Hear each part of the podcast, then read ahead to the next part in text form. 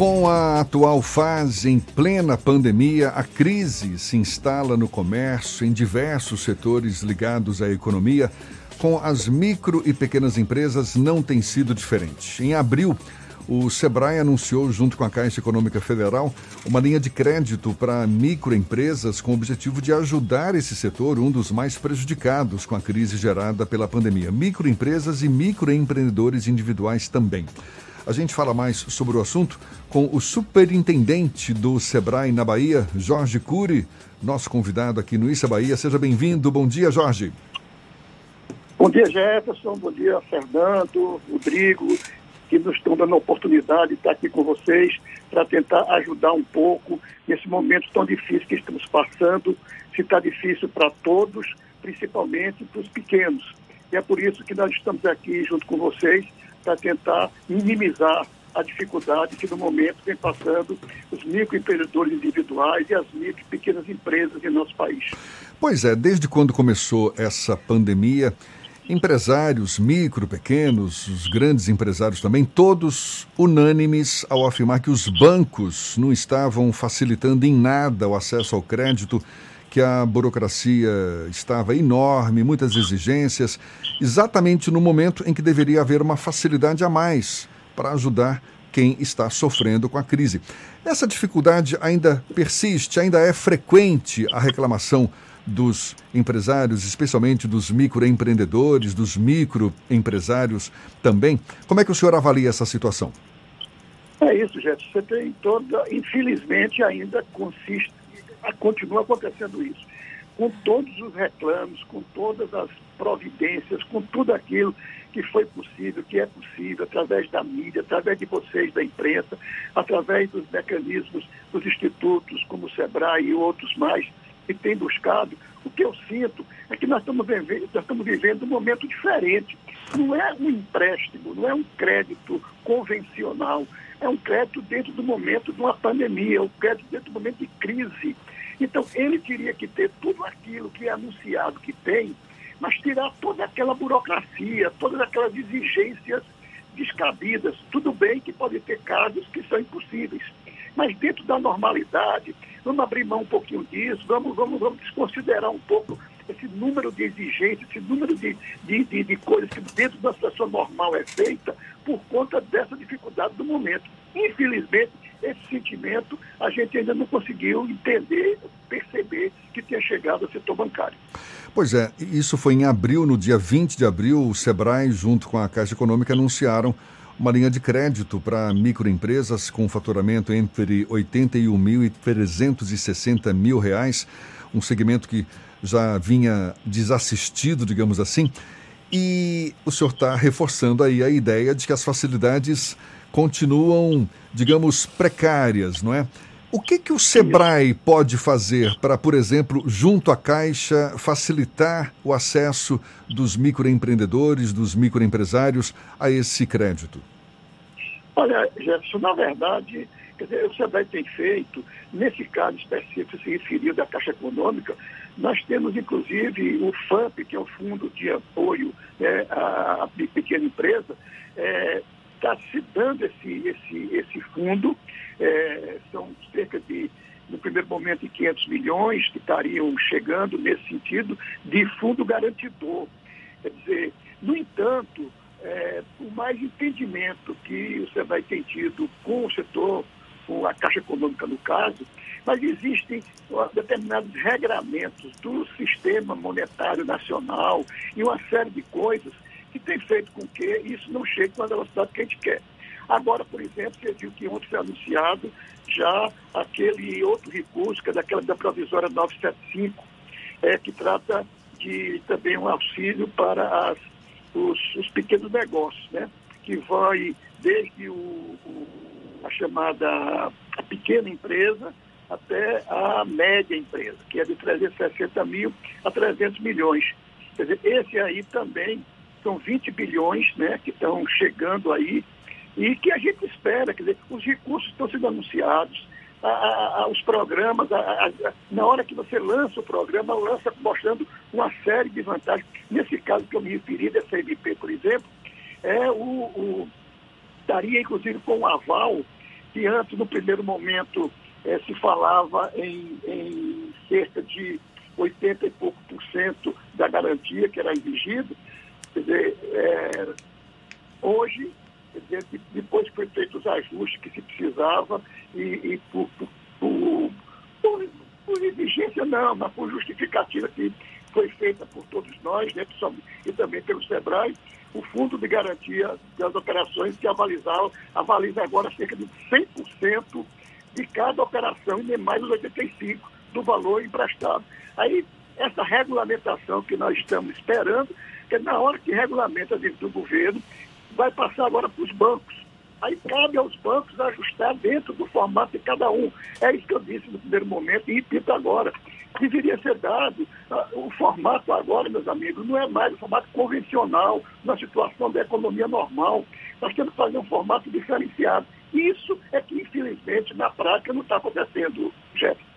Jorge Cury, uma das questões que o prefeito de Salvador trouxe recentemente e até no final de março ele também já reclamava disso, é a questão do acesso ao crédito.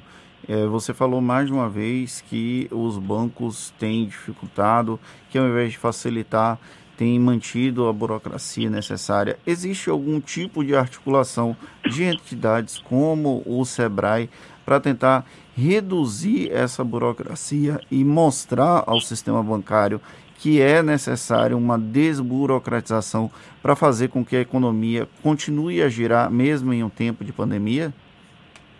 Com certeza, Fernando. Na verdade, nós temos feito um trabalho, né, gente, o Sebrae Nacional, direto lá, a nível do, da, da, do Ministério da Economia, nesse sentido.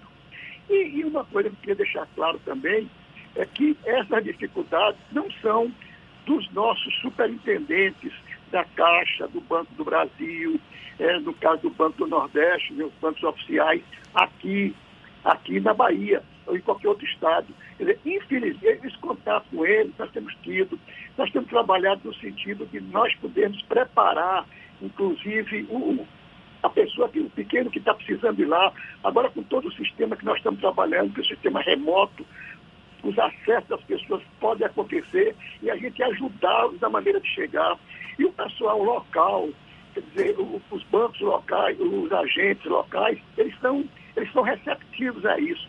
No entanto, as amarras são lá de Brasília, é do sistema financeiro. Quer dizer, ou você reedu reeduca isso.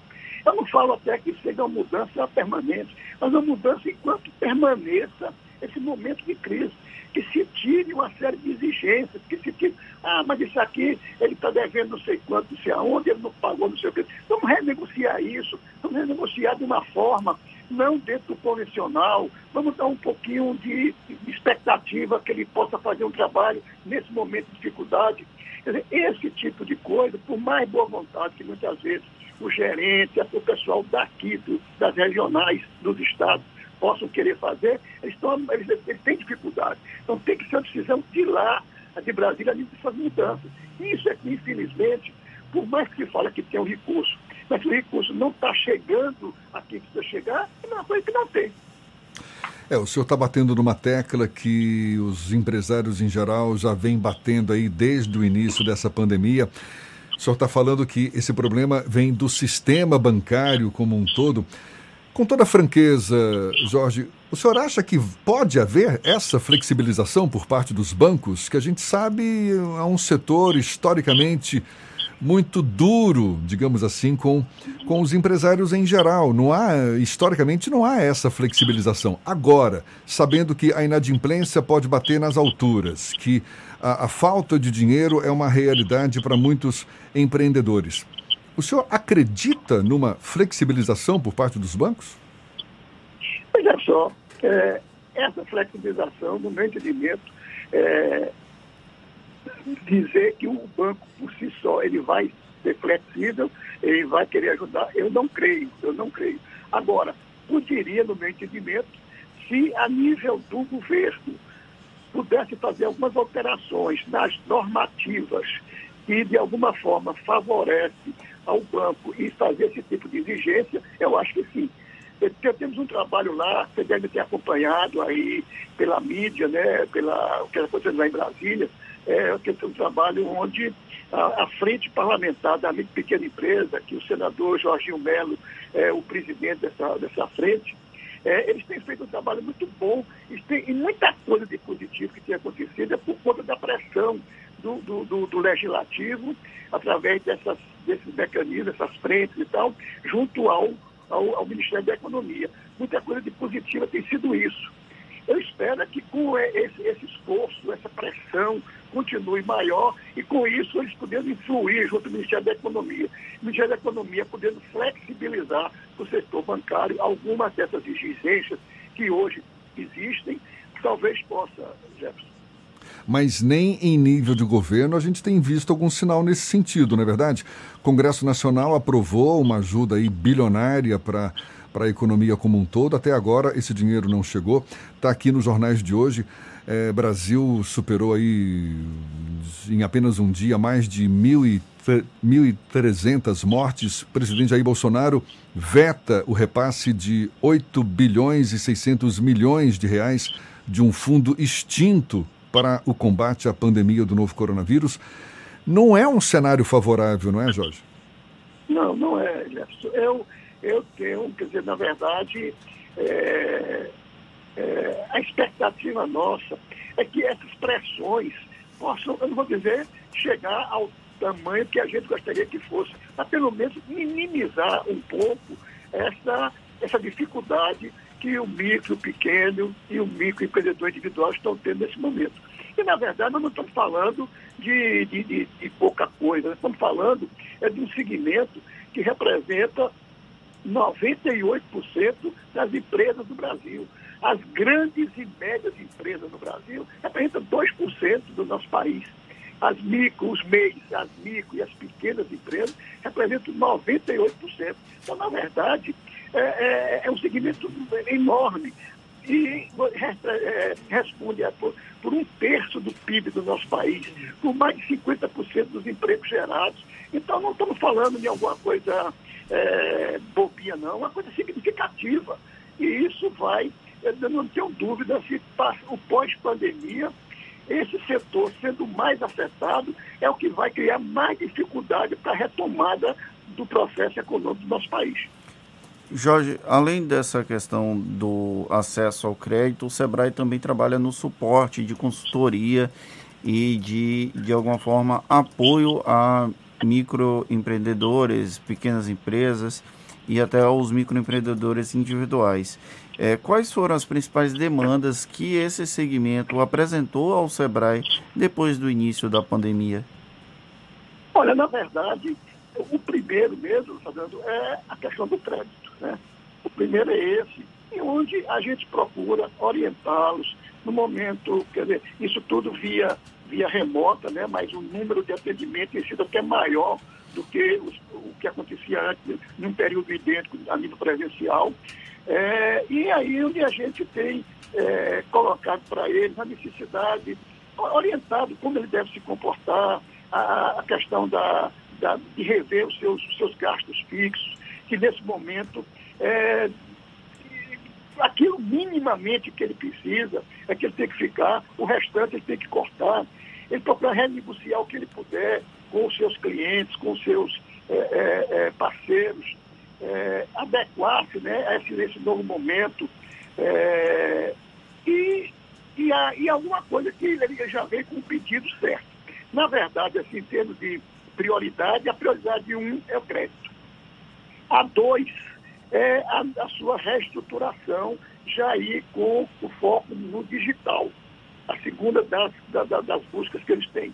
E a depender do tipo de atividade, é, vai alterando aí a nível de eu posso atender com delivery, eu não posso atender com delivery, eu posso atender e considerando, reestruturando se está se tá a sua propriedade, a sua, o seu negócio dentro daqueles assuntos que o município liberou, tipo farmácia, tipo supermercado, tipo isso, para aquilo, que eles possam e tem aquelas pequenas mercearias, aqueles, aquelas lojinhas, principalmente na área da periferia, no caso aqui de Salvador, mas na Bahia como um todo.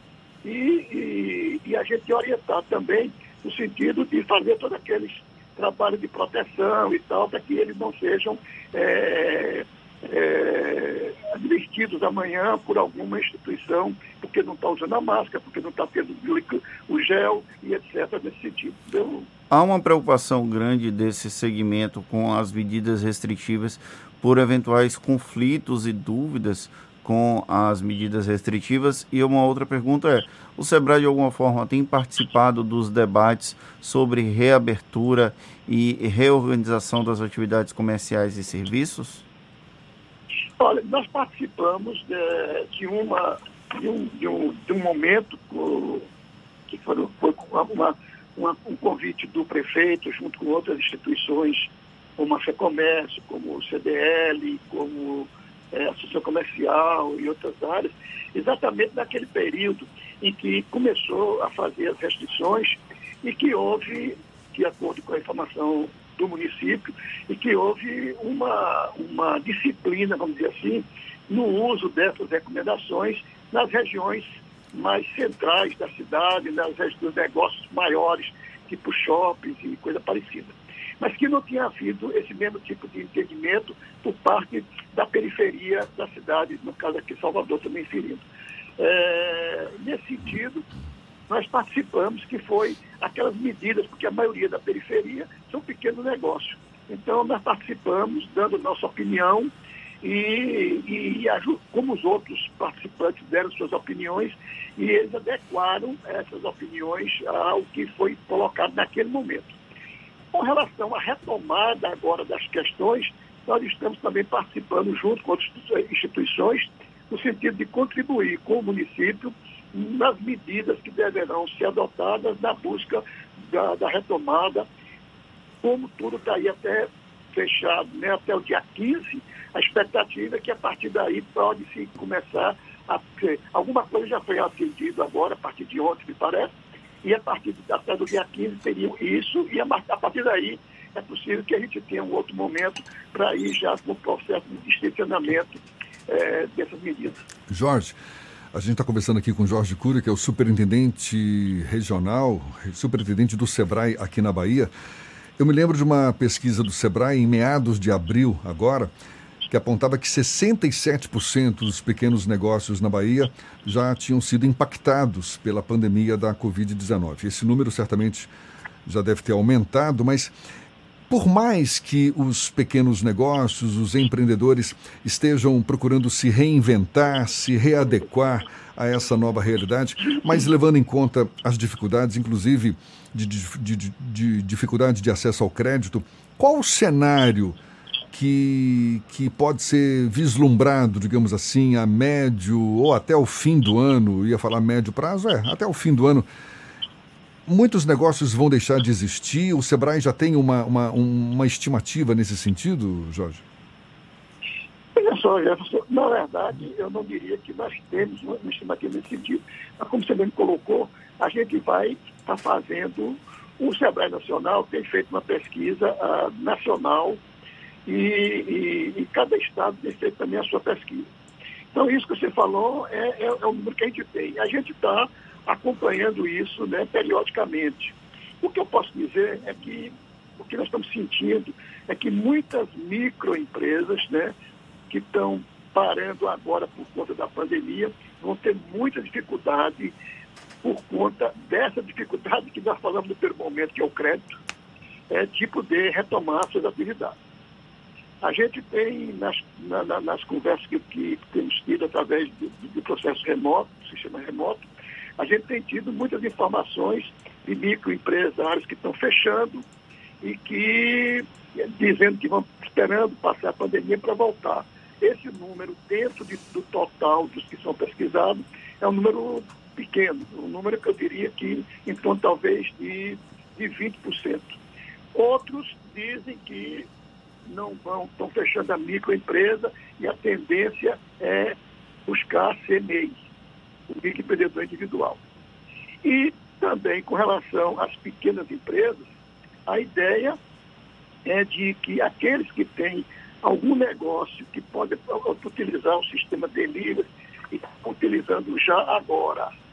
E muitos, e muitos Quer dizer, a maioria, como eu disse há pouco também, o primeiro problema é o crédito e o segundo é a digitalização. É eles entrar nesse novo processo de e o mundo todo já está vivendo, né, por conta, que já estamos vivendo antes, agora com uma velocidade muito maior por conta da pandemia. Então eu diria que é isso aí. Agora a gente pode, eu não teria condição de, de pronto lhe passar esse número, mas a gente pode estar é, periodicamente dando essa informação para que vocês também tenham conhecimento e possam também nos ajudar nesse sentido.